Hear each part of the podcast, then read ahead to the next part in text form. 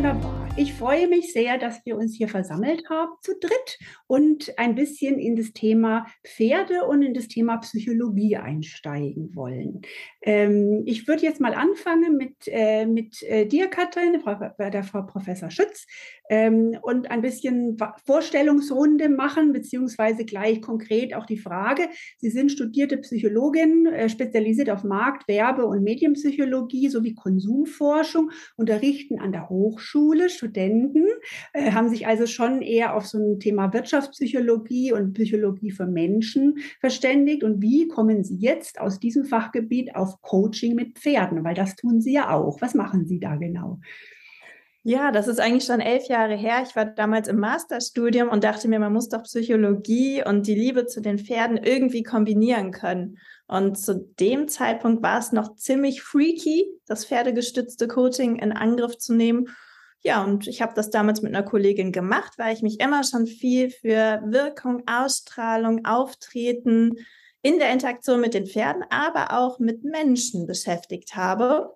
Und habe auch direkt nachdem ich den Master dann abgeschlossen habe, mit Vorlesungen angefangen, habe also da auch das Wissen schon anbringen können mit den Grundlagenfächern, allgemeine Psychologie, so Wahrnehmungspsychologie, Sozialpsychologie, Coaching, um das zu kombinieren, einfach, wie wirke ich, wie ist das Auftreten und ob das jetzt in der Werbung oder Konsumforschung ist oder im anderen Kontext bei Präsentationen oder in den Vorlesungen oder eben in der Interaktion mit Pferden, das passt dann irgendwie doch alles ganz gut zusammen.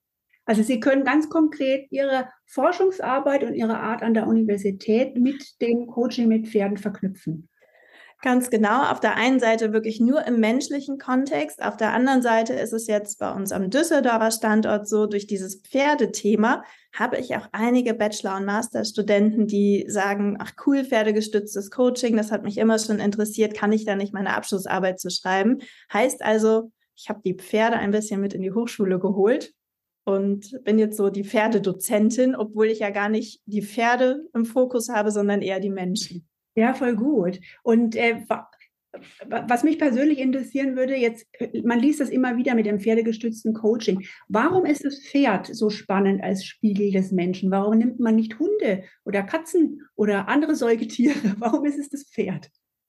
Ja, ich vergleiche es mal ganz gerne. Wir haben eine Dalmatiner-Hündin und wenn meine Teilnehmenden kommen, dann checkt die beispielsweise direkt schon mal ab, wer potenziell der beste Futtergeber in der Mittagspause ist. Das heißt, die sind so nah an uns dran und die grinst beispielsweise auch, weil sie gemerkt hat, ach cool, wenn ich grinse, das finden die Menschen schön und so bezirzt sie auch alle. Die Pferde sind, wenn sie so gehalten werden wie bei uns und auch bei dir, Timo, ähm, in diesem Herdenkontext einfach so in ihrer weitestgehend ursprünglichen Form, dass sie den ganzen Tag nonverbal interagieren, kommunizieren. Und genau das machen wir uns zunutze, weil eben so viele Ähnlichkeiten auch da sind, was das Sozialgefüge anbelangt, was die Führungspositionen zumindest im Teil auch anbelangt und eben diese nonverbale Kommunikation. Kann man denn sagen, Pferde sind intuitiver als Hunde oder sind schlauer als Hunde? Kann man sowas sagen? Nee. Ich, also da gibt es soweit, ich weiß, keine vergleichenden Studien und wahrscheinlich würden uns die Hunde, Katzen oder Alpaka-Besitzer jetzt ähm, an den Hals springen. Okay. Aber die Pferde, die machen natürlich auch was. Also der Unterschied vielleicht noch mal jetzt von der Menschenseite her ist, wenn ich auch in die Psychotherapie gucke, da hat es ganz viel mit Selbstwirksamkeit zu tun, so ein 500, 600 Kilo Pferd bewegt zu haben, mit dem über eine Stange gegangen zu sein. Und das stärkt dann die Menschen. Das kann natürlich mit dem Hund auch super förderlich sein. Gerade wenn wir so in den therapeutischen Bereich mit Behinderten schauen, dass die plötzlich die Hände wieder öffnen können. Ne? Wenn der Hund mit der Nase da reinstupst, da haben die Tiere einfach nochmal eine andere Position. Und das, was die Pferde da mitbringen, das haben Tiere auf anderer Ebene, was jetzt andere Spezies oder Arten anbelangt, halt nochmal anders. Mhm, okay. Ähm, wenn man so ein bisschen auch über Ihre Webseite guckt, ähm, versuchen Sie ja, haben Sie ja auch schon gesagt, immer wieder Ihre praktische Arbeit, also dieses Coaching mit Pferden, mit Ihrer Wissenschaft zu verbinden. Ähm, warum ist es so wichtig für Sie? Ja, der ganze Bereich des Coachings, ob jetzt mit Pferden oder ohne, ist ja in Deutschland nicht geschützt. Jeder darf sich Coach, Lebensberater, Pferdecoach, pferdegestützter Coach oder wer auch immer nennen. Und das ist so ein bisschen schwierig. Auf der einen Seite denken viele, es ist Ponys im Kreis führen. nach dem Motto, was soll das denn? Die Pferde haben doch irgendwie die Übungen auswendig gelernt. Ja, aber sieht das Pferd vier Pilonen und weiß, es geht im Slalom oder eine Stange oder eine Plane. Die sollen halt überquert werden. Das ist doch nichts Besonderes. Und das ist so das eine Extrem, was die Vorurteile anbelangt. Und auf der anderen Seite gibt es auch Leute, die sich berufen fühlen, plötzlich in der Psyche der Menschen herumzugraben und zu wühlen und so selbsternannte Psychotherapeuten zu sein und die Pferde so als Wunderheiler auch darzustellen. Und genau das ist es halt eben nicht, um zu zeigen, wissenschaftlich fundiert, auch mit experimentellen Designs und aufwendigen Studien, was funktioniert, wo gibt es vielleicht Grenzen, profitieren Menschen mit oder ohne Pferdeerfahrung mehr, welche Übungen bringen was, um da einfach mal so ein bisschen Hand und Fuß reinzubringen. Das freut mich jetzt ungemein, dass, dass es so gesagt wird, weil das ist jetzt genau der Punkt, den Timo dann auch nachher ansprechen wird, weil da trifft es zu 100 Prozent das, was Timo macht. also insofern ist das ein sehr schöner Punkt, dass Sie das so ausgeführt haben. Ähm, wie ist das wenn Sie jetzt als Psychologin Wissen und Erfahrung aus der Psychologie mit Menschen haben, kann man sowas aufs Pferd übertragen? Gibt's da eine, also kann man sagen, beides sind Säugetiere, es gibt da sehr ähnliche Verhaltensmuster oder Vorgehen oder Strukturen im Gehirn, äh, damit man da Parallelen äh, ziehen kann? Also ich bleibe jetzt mal so ein bisschen auf der Menschenseite. Timo ist ja unser Pferdeexperte. Da weiß ich wahrscheinlich nicht annähernd so viel wie er. Ähm, aber das beispielsweise. Wissen wir auch nicht, das wissen wir noch nicht. ähm, wenn man sich mal so Lernpsychologien anschaut, ne, auch bei den Menschen nicht zu lange lernen, Pausen machen, alles sacken zu lassen oder auch, wenn ich in den Bereich Motivationspsychologie reingehe, was motiviert Menschen, also vor allem intrinsisch, also das auch mal aufs Pferd zu übertragen also das jetzt mal vielleicht unabhängig vom Coaching. Ich bin im Bereich der Dressurreiterei ja unterwegs. Auch da immer wieder zu schauen, wie kriege ich es denn hin, dass mein Pferd einfach Bock hat und sich nicht denkt, oh, heute schon wieder im Kreis rennen, was soll das denn werden? Ähm, oder von der differenziellen Psychologie, wo es ja darum geht, wie unterschiedlich Menschen sind, ob jetzt Anlage oder umweltbasiert, auch mal die Persönlichkeiten der Pferde zu berücksichtigen, weil auch die sind ja für sich genommen super speziell und haben vielleicht die ein oder andere Marotte. Also wir haben so eine Stute, die öffnet am liebsten Reißverschlüsse, Schnürsenkel, Fenstertüren, alles, was ihr in den Weg kommt. Und ähm, ja, damit auch zu leben und so diese Besonderheiten auch zu berücksichtigen, so diese Individualität in den Vordergrund zu rücken. Ja, wunderbar. Ja, also ich glaube, da werden wir von Timo gleich noch mehr dazu hören, weil das ist ja auch eine der wichtigen Punkte, dass man da einiges schon aufs Pferd übertragen kann. Ähm, noch eine Frage zu Ihrem Coaching direkt. Wenn Sie Pferde in diesem Pferde, äh, pferdegestützten Coaching einsetzen, sind die ja sozusagen Helfer für den Menschen. Kann man da Beobachtungen machen, dass diese Pferde sich verändern im Laufe dieses Coaching? Ist es anstrengend für die? Haben die, ähm, verändern sie sich sich generell über ein, zwei Jahre hinweg, dass sie dann irgendwann eine Routine bekommen und sagen, ach, ich bin hier, also dass man einfach, dass die anders reagieren wie Pferde, die frisch dazukommen. Gibt es da so eine Beobachtung?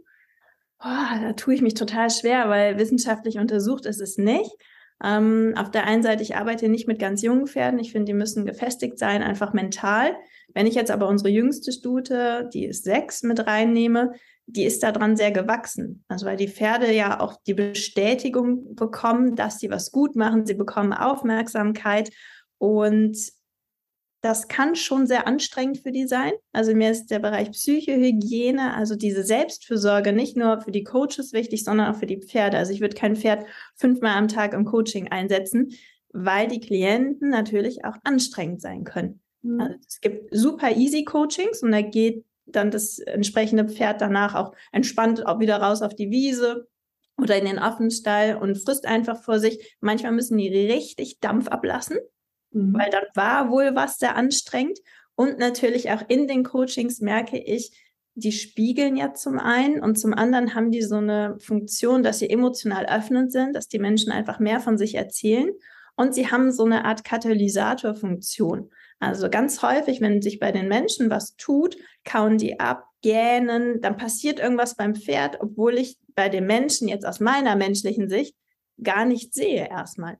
Also ich mhm. arbeite viel so mit Angstreitern oder im Bereich mental auch speziell was die Reiter unabhängig vom pferdegestützten Coaching anbelangt. Und wenn es da wirklich in sehr schwierige Stresssituationen oder Angstsituationen geht, dann machen die plötzlich Sachen obwohl wir uns ja gar nicht bewegen. Also scheinen die die Emotionen des Menschen mitzukriegen.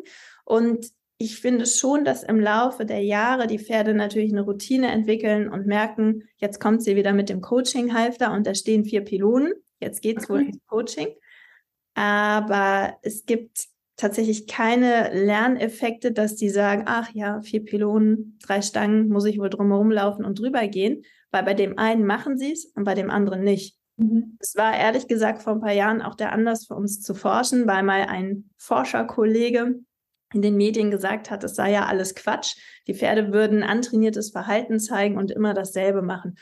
Ja, und dann haben wir mal 30 Leute genommen und 600 Interaktionen in der Videoanalyse analysiert, mhm. wie halt die Pferde individuell auf die Menschen reagieren, obwohl es immer das Gleiche ist. Also ich finde schon, dass sich die Persönlichkeit nach und nach festigt, stärkt, aber dass sie jetzt nicht so ein Programm abspulen. Mhm. Okay, also Sie werden selbstbewusster, sagen Sie, dass Sie da. Finde ich schon, ja. Mhm. ja. Okay, ja, sehr spannend. Ja, jetzt gehen wir mal ein bisschen an zum Timo rüber, äh, weil Psychologie in deiner Arbeit ja auch eine ganz, ganz wichtige Rolle spielt, aber sich eher aufs Pferd bezieht, oder? Genau, also mein Fokus ist natürlich äh, zu 100 Prozent das Pferd. Ich muss aber dazu sagen, äh, in der Runde bin ich der einzige Autodidakt sozusagen. Und ähm, ich würde vieles oder, oder nahezu alles äh, eins zu eins unterschreiben, was, was du gerade gesagt hast, äh, Katrin. Äh, ich bin auch der Meinung, dass Pferde in der Arbeit mit Menschen, auch wenn das nicht mein, mein Spezialgebiet ist, aber viel besser geeignet sind als der Hund, weil Pferde die Tendenz haben, eher ihren eigenen Weg zu gehen. Also wenn man einen Hund an der Leine, mit dem Hund an der Leine spazieren geht, latscht der mit, es gibt natürlich immer Ausnahmen. Wenn du ein Pferd hast, ist die Wahrscheinlichkeit mindestens bei 50 Prozent Tendenz höher, dass das beim nächsten Grashalm stehen bleibt oder wegzieht. Und das wären jetzt so ein paar Unterschiede, würde ich jetzt mal einschätzen, was, was das Ganze fruchtbarer macht äh, für, für, für, den, für den Menschen. Genau, aber wie gesagt, mein Spezialgebiet sind, sind Pferde, ist die Psyche von Pferden und ähm, bin da auf einem ähnlichen Standpunkt oder auf dem gleichen Standpunkt wie du, Kathrin. Ähm, einschließlich mir können wir alle Pferde nicht fragen, was in ihnen vorgeht. Wir können alles hineininterpretieren. Und da gibt es ja zu Genüge Menschen, die das können wollen aber ich habe noch keinen erlebt, der einen Treffer hatte. Ähm, deshalb ist das, woran wir uns festhalten können, die Wissenschaft. Und da es bei Pferden leider so sehr wenig gibt, ist mir jetzt nur übrig geblieben zu schauen, was weiß man denn beim Menschen, weil den Mensch kann man fragen oder ich kann mich fragen, wenn ich Angst vor dem Zahnarzt habe, warum geht die Angst nicht weg, wenn ich jede Woche zum Zahnarzt gehe? Dafür muss es ja Gründe geben. Beim Pferd versucht man das aber. Und du hast noch einen schönen Satz gesagt, dem er aus der Seele spricht, oder zwei Sätze. Es geht nicht um die extrinsische Motivation, das ist ganz einfach. Es geht um die intrinsische, also um das äh, vom, aus dem Pferd von selbst heraus äh, äh, den Funken zu zünden, sozusagen. Das ist das eine. Und das andere ist, hast du auch treffend gesagt, ein Pferd ist ein Individuum.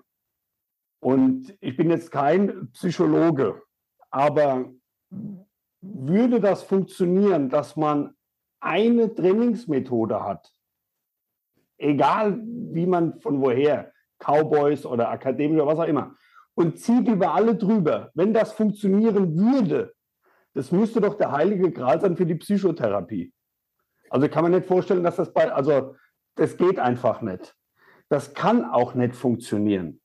Sonst hätte man ja in der Schule nur Einserschüler, wenn das klappen würde. Und das tut es nicht. Und deshalb ist aus meiner Erfahrung und meiner Sicht in der Pferdewelt nicht nur vieles überholt oder, oder läuft in die komplett falsche Richtung, also festgelegte Systeme, sondern man klammert sich auch an Wissen, das schon mehr als 200 Jahre alt ist. Und das ist einfach vorbei. Warum ist es denn so wichtig für einen Pferdebesitzer, diese individuelle Psychologie seines Pferdes zu kennen? Warum das wichtig ist, die Psyche seines Pferdes zu kennen, ist so wie beim Auto. Wenn ich ein Auto habe, muss ich wissen, Benzin oder Diesel. Ist ganz einfach. Ich, wenn ich einen Ferrari fahre und den mit Diesel betanke, kann der noch so teuer gewesen sein, der fährt nicht. Und beim Pferd ist das ähnlich. Pferde haben viele Parallelen zu uns. Man kann viel ableiten. Also sich zu fokussieren, Motivation, Führung etc. Das ist ja dein Gebiet, Katrin. Aber Pferde haben auch ganz große Unterschiede zu uns. Sie sind nämlich äh, Beutetiere. Der Mensch ist ja tendenziell ein Räuber, also genau das Gegenteil. Das hört sich jetzt erstmal ganz belanglos an, aber wenn man das weiterdenkt, hat das natürlich Konsequenzen, weil die Natur hat Räuber und Beute nicht kompatibel gemacht, weil das gar nicht notwendig ist. Also wenn man jetzt mal guckt zum Neandertaler, für den war es wichtig, das Pferd zu jagen und zu essen. Jetzt mal ganz vereinfacht ausgedrückt. Das heißt, es gibt in der Kommunikation ganz, ganz viele Missverständnisse.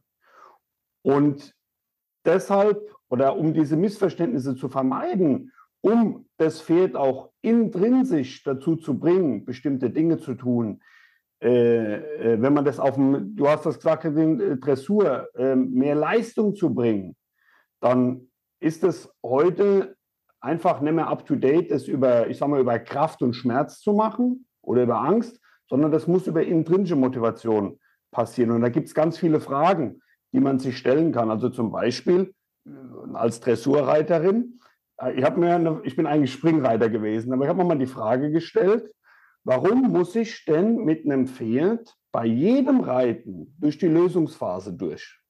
Also nicht die Aufwärmphase, warum muss ich denn lösen?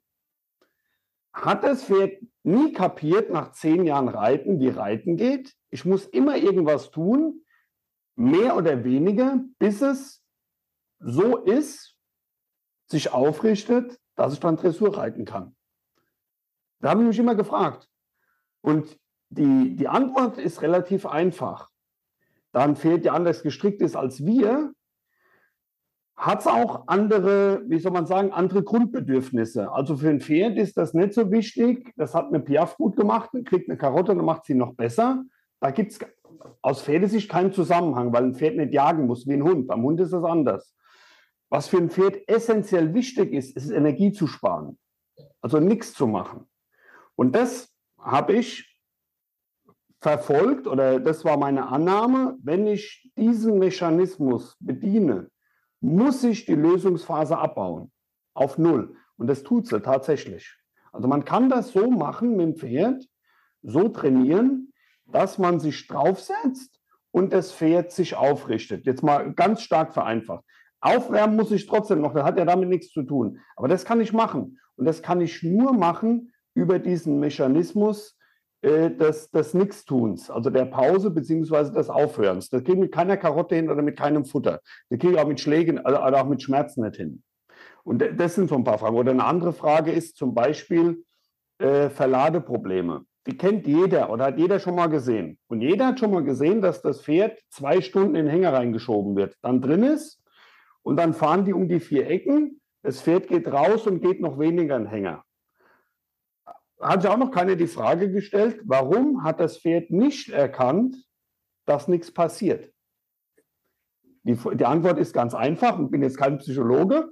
Frag mal jemanden, der Angst hat vom Zahnarzt.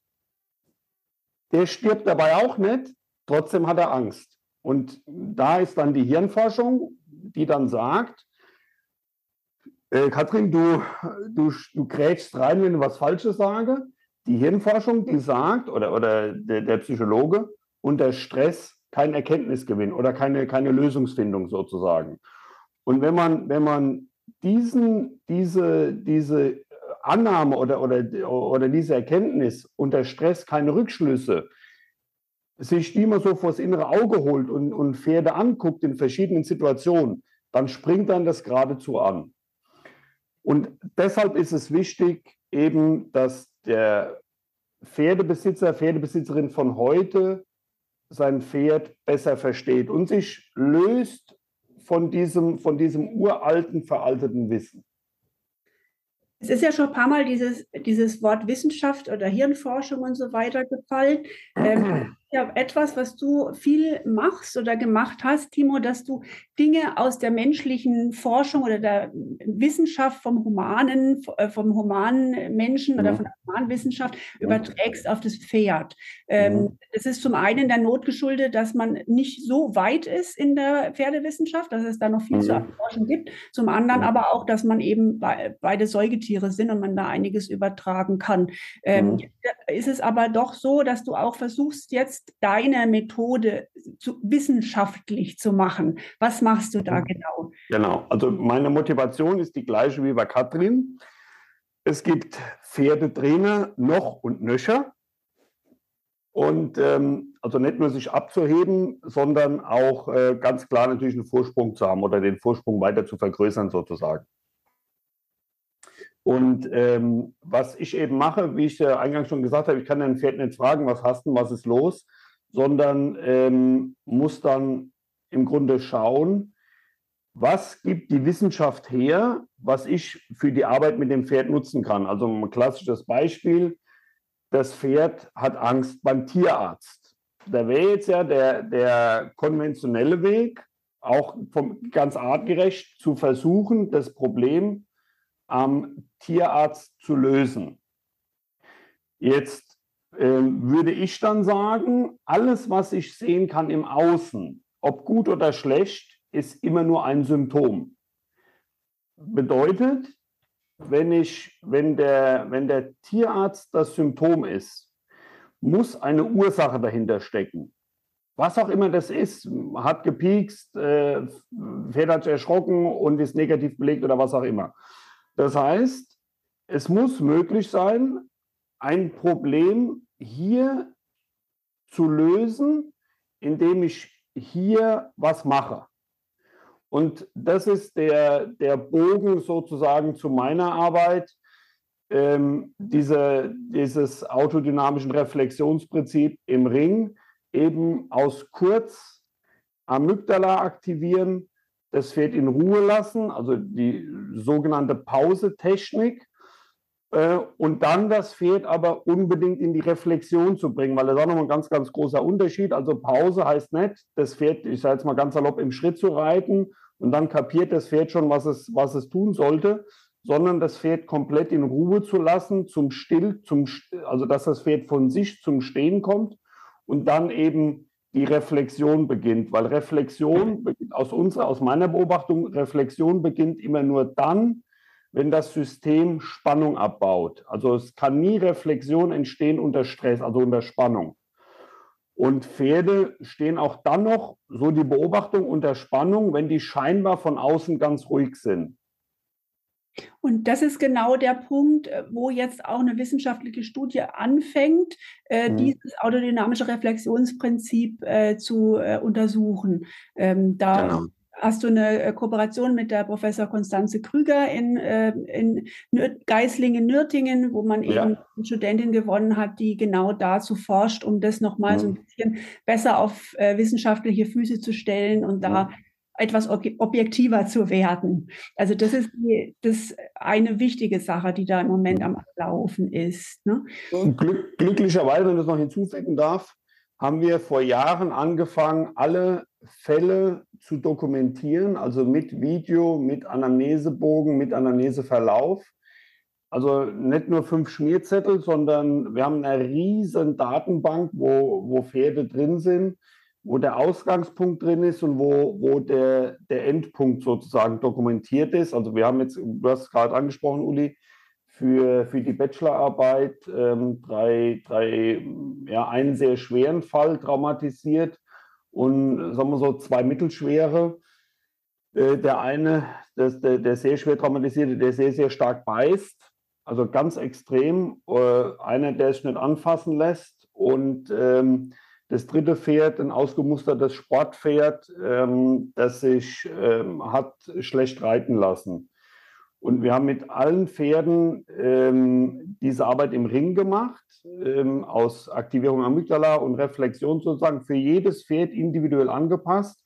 Und vor allem, jetzt komme ich zu dem, zu dem Punkt, warum ich davon angefangen habe, ganz wichtig, was wir machen mussten bei, bei allen dreien immer wieder vor allem die Reflexionsphasen anzupassen. Also man, man kann nicht sagen, man lässt jedes Pferd in Ruhe, dann kommen die schon in die Reflexion. Also manche Pferde brauchen eine Minute oder zwei. Andere Pferde, zum Beispiel das schwer traumatisierte Pferd mit dem Beißen, hat es gar nicht geschafft, die äh, Spannung abzubauen.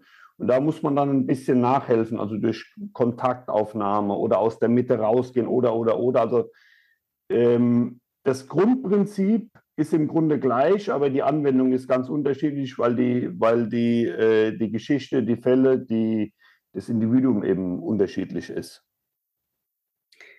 Ähm, Katrin, ihr beide macht ja im Prinzip Beziehungsarbeit zwischen Mensch und Pferd. Ähm, nur, dass die Vorzeichen äh, unterschiedlich sind. Wie würdest du äh, diese Beziehungsarbeit äh, beschreiben, die du machst zwischen Mensch und Pferd?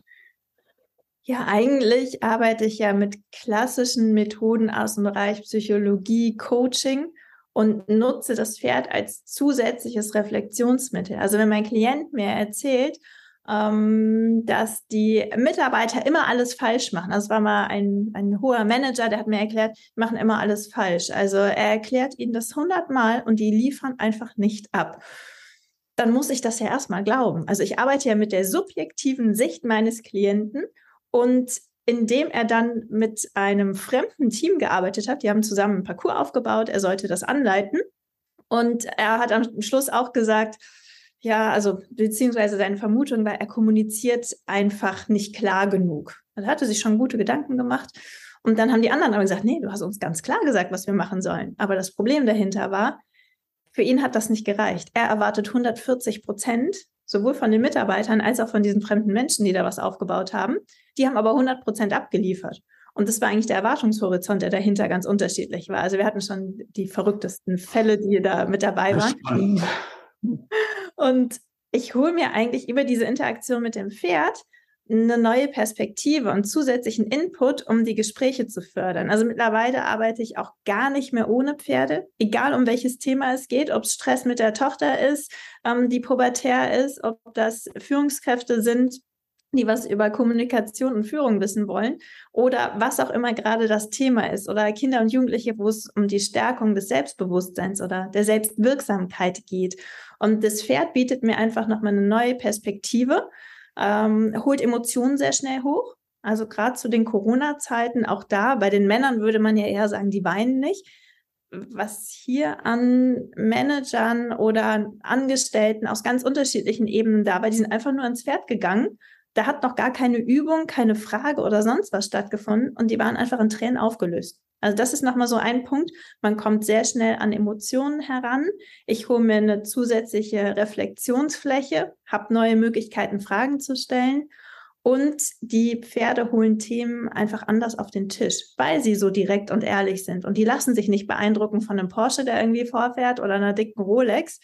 Das Pferd checkt sofort, wer von uns ähm, führt hier, wie kommunizierst du? Und ja, da feiere ich immer meine 24-jährige Stute, denn wenn sich jemand nur zu 98 Prozent sicher ist, dann klappt ihr die Augen zu, entspannt hinten und bleibt gnadenlos stehen, auch 20 Minuten. Und es geht gar nichts mehr, bis die Person nicht nur äußerlich zieht und tut und macht, sondern vor allem innerlich fokussiert ist. Und ja, das bietet mir so eine neue Möglichkeit, dann immer wieder zu fragen, okay, wir haben jetzt das und das gesehen, ich habe das beobachtet, wahrgenommen, frage meine Klienten, wie die die Situation erlebt haben und dann immer wieder zu gucken, wie ist das denn bezogen auf den Alltag? Woher kennst du das? Wo findest du dich wieder?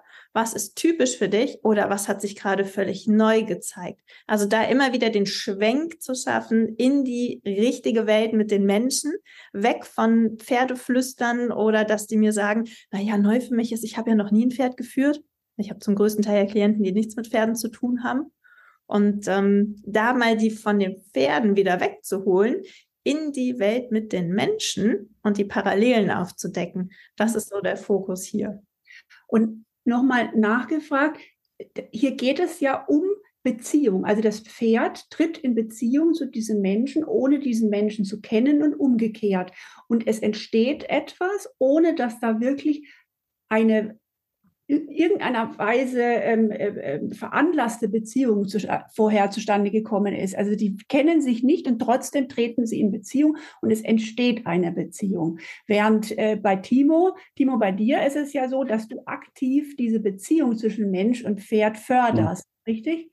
Genau, also es geht äh, weit darüber hinaus über Beziehung. Also man nennt es, glaube ich, in der Psychologie auch äh, rückbezügliche Wechselwirkung, glaube ich. Ne? Das ist das, was man, sobald man in Interaktion tritt.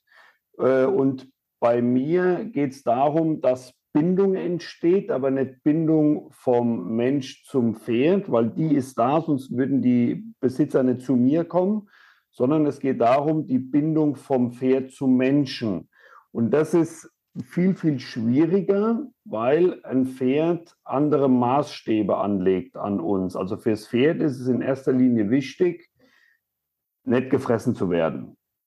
Punkt. Das ist einfach nur mal Fakt. Ob die jetzt schon ewig domestiziert sind oder nicht, ist völlig irrelevant, weil wir haben auch alle noch nie einen Geist gesehen. Trotzdem haben wir Angst. Jetzt an Halloween, wenn wir einen Horrorfilm gucken, haben wir einfach Angst weil bestimmte uralte Schalter in unserem Kopf, die angelegt sind, da aktiviert werden.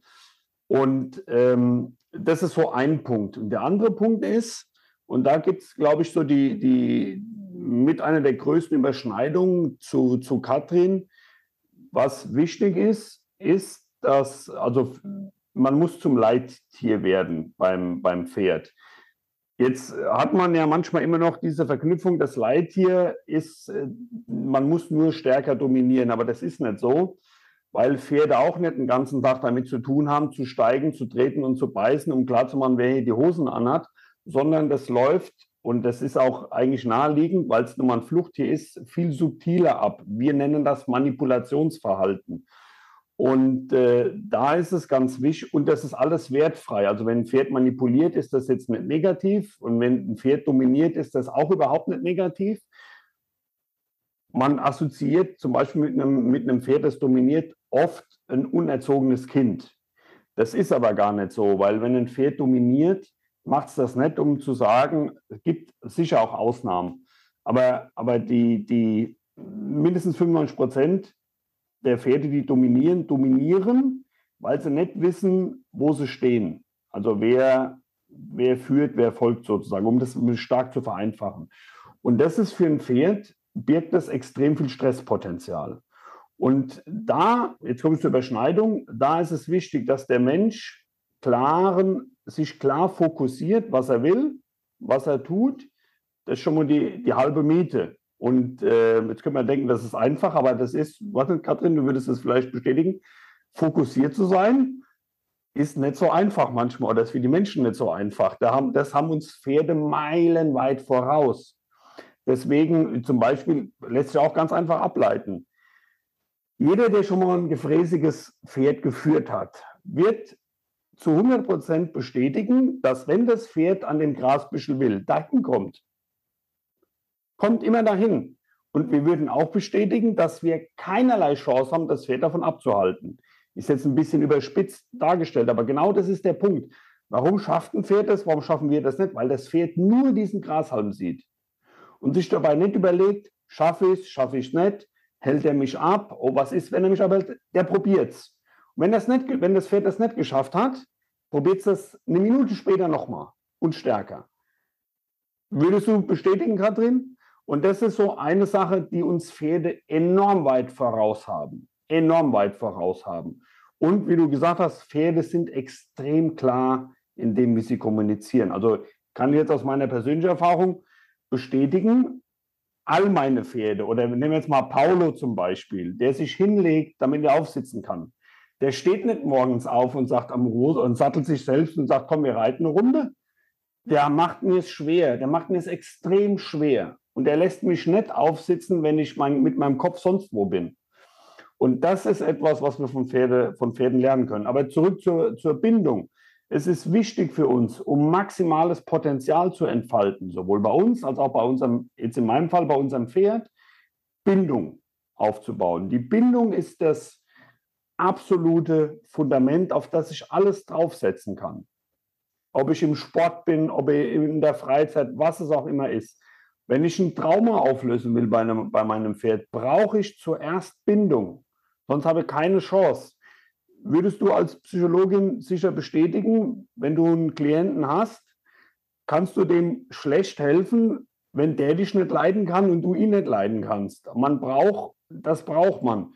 Und das ist so dass ein, ein Teil meiner Arbeit und dann vor allem aber eben Pferde zu verstehen. Es gibt so, so viele Systemmissverständnisse, die darauf basieren, dass man schon immer im Grunde Pferde wie Menschen beurteilt hat. Also wenn ein Pferd zum Beispiel beißt, dann wird damit immer dominieren oder unerzogen assoziiert. Wenn man das aber mal aus der Hirnforschung, aus der Psychologie heraus beurteilt, ist das Erste, was einem dabei einfällt, der sogenannte Kampfreflex.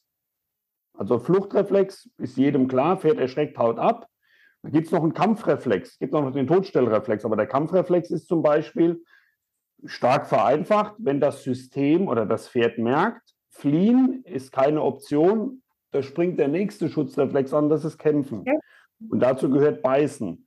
Und wenn man sich dann vor Augen führt, dass Pferde eigentlich keine Kämpfer sind oder, oder keine Jäger sind, so wie Hunde, denen das Beißen ja tendenziell eher näher liegen würde, sondern sind Fluchttiere, dann, dann, muss, dann müssen die Alarmglocken angehen, wenn man, wenn man merkt, mein Pferd beißt mich. Dann, dann, muss da, dann beruht das in neun von zehn Fällen auf Angst, auf Trauma, auf schlechte Erfahrung. Es gibt ganz, ganz minimalen Bruchteil, der auf stark übersteigerter Dominanz äh, äh, basiert. Das sind zum Beispiel äh, Pferde, die mit der Flasche großgezogen wurden. Die zeigen das auch. Dann ist das so eine stark übersteigerte Dominanz.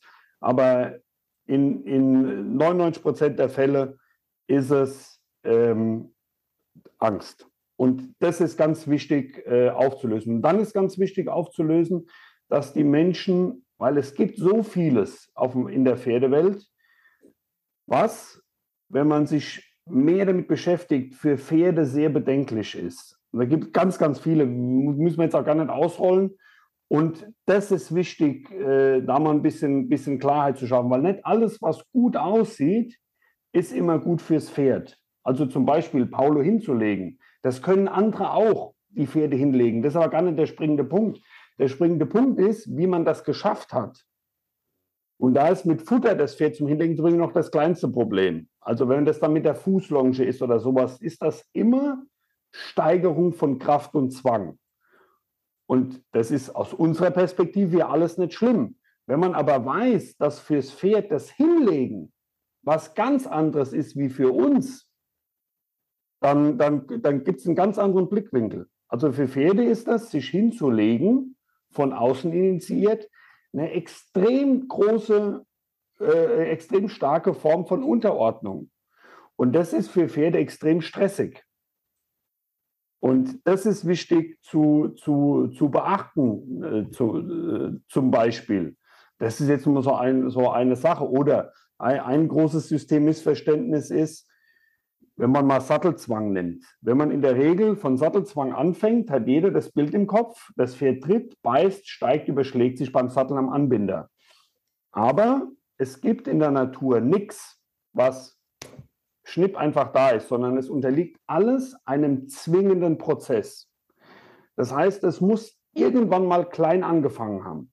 So auch Sattelzwang. Und dieses Kleinanfang, darum geht es, das zu erkennen.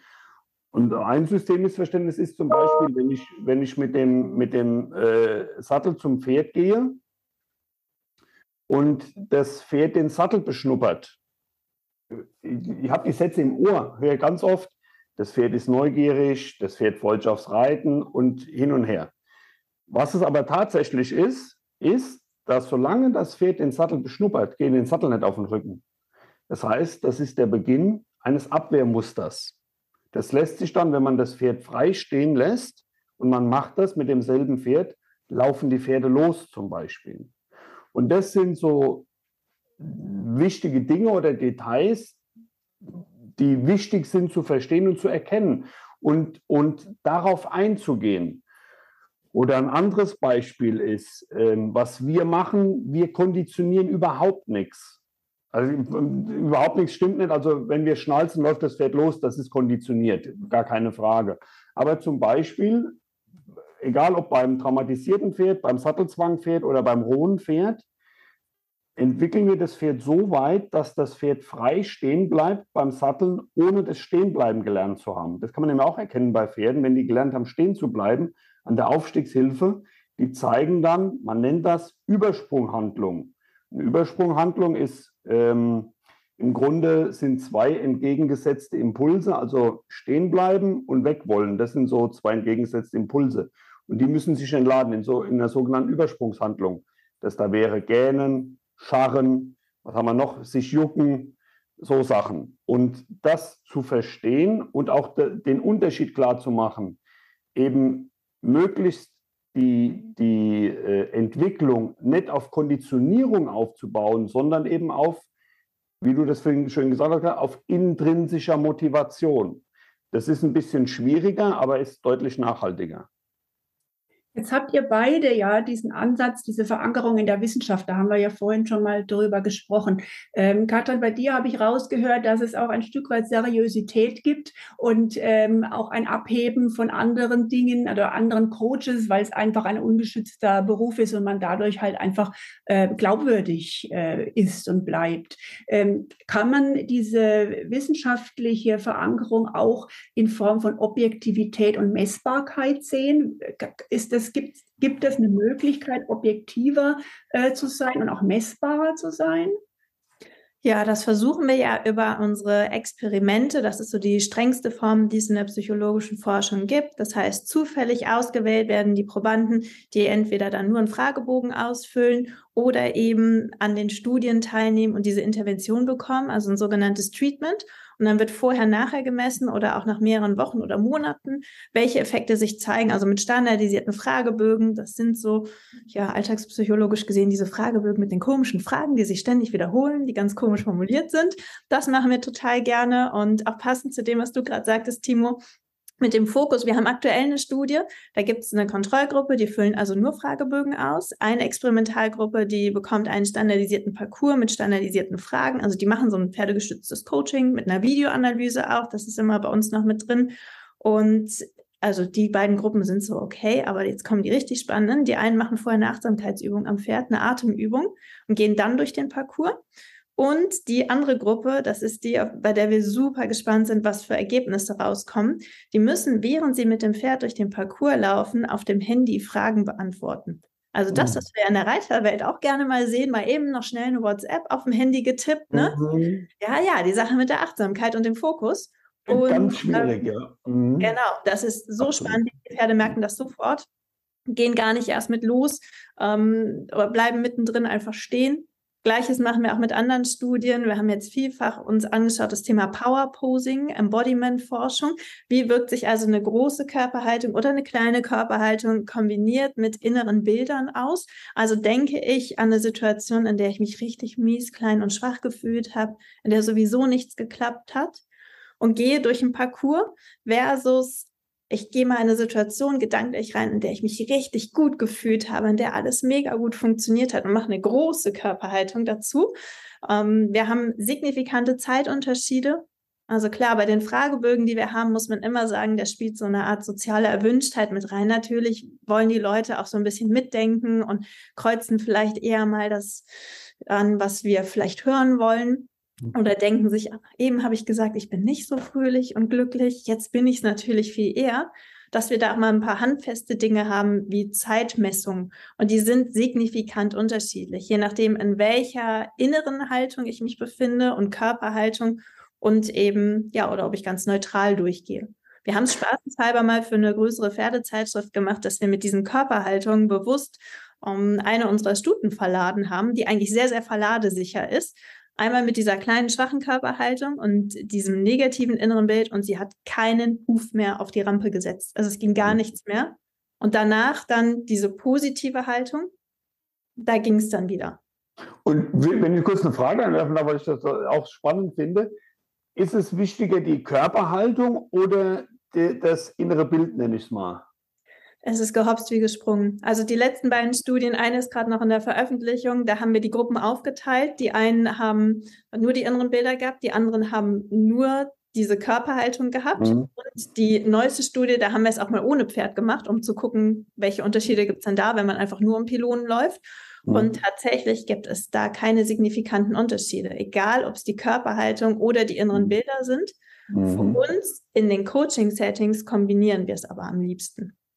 Mhm. Okay, verstehe. Mhm. Wir hatten eigentlich drauf gesetzt, dass die innere Haltung wichtiger ist als die Körperhaltung, aber Verfluchterweise kam das nicht raus. Also, die Wissenschaft, ne? Wahrscheinlich ist es so, dass der, dass der Körper dem inneren Bild nachgibt. Und das kennt man ja auch, wenn man auf dem Pferd sitzt.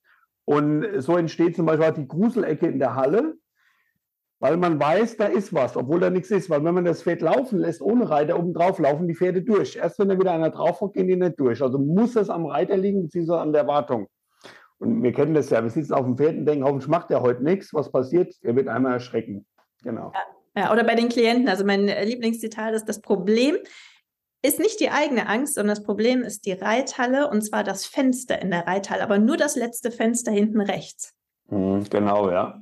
Also diese Attributionsstile, was glauben wir als Menschen, woran hat es gelegen? Also welche Ursache ja. haben wir? Und da sind die Reiter leider allen anderen Sportlern nicht so weit voraus, weil wir schieben es halt gerne aufs Pferd, weil das ist eine dankbare Geschichte. Und wenn es nicht das Pferd ja. ist, dann ist es die Reithalle, die Mitreiter, die die Bahnregeln nicht beherrschen, der Huflack, der heute nicht schön gemacht ist oder der Wind.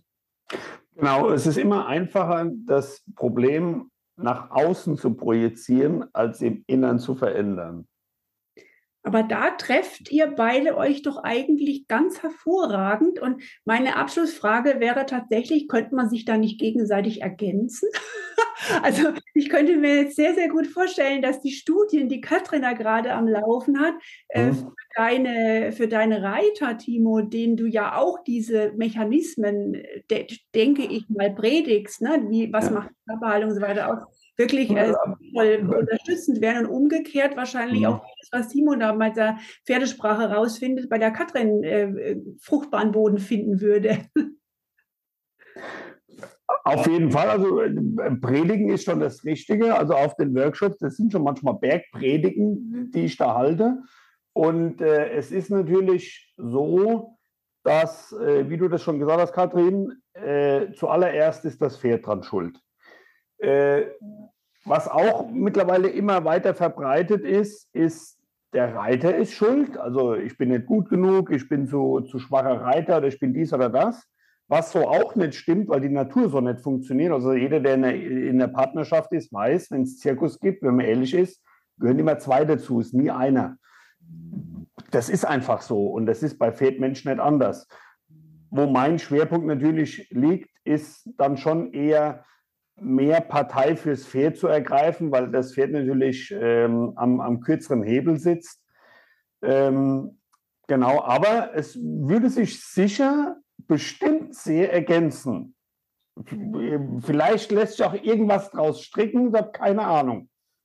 Katrin, von dir noch ein Schlusssatz? Dann ja, ich sehe das absolut so. Und ich kann ja zwar die, ich nehme jetzt mal die Reiter, die Angst bei den Reitern bearbeiten, Sag aber immer dazu, hey, du musst doch irgendwas mit deinem Pferd machen, weil es hilft nicht nur die Pferdeangst, die Reitangst, die Ausreitangst ähm, oder wirklich für internationale Prüfungen das Aufmarschieren, dass das schön läuft, das zu bearbeiten, damit helfe ich vielleicht in Teilen den Menschen, aber es braucht halt immer noch den Partner des Pferdes und die Interaktion. Und da ziehe ich mich komplett raus, weil ich denke, nee, ich mache den Menschenpart und der Pferdepart ist auf der anderen Seite und ja, natürlich auch ganz, ganz wichtig, die Bereitschaft der Leute, dass sie eben, wenn ich mir die Klienten hier mal anschaue, wirklich was mitnehmen und ein bisschen mehr als nur halt Sand unter den Schuhen.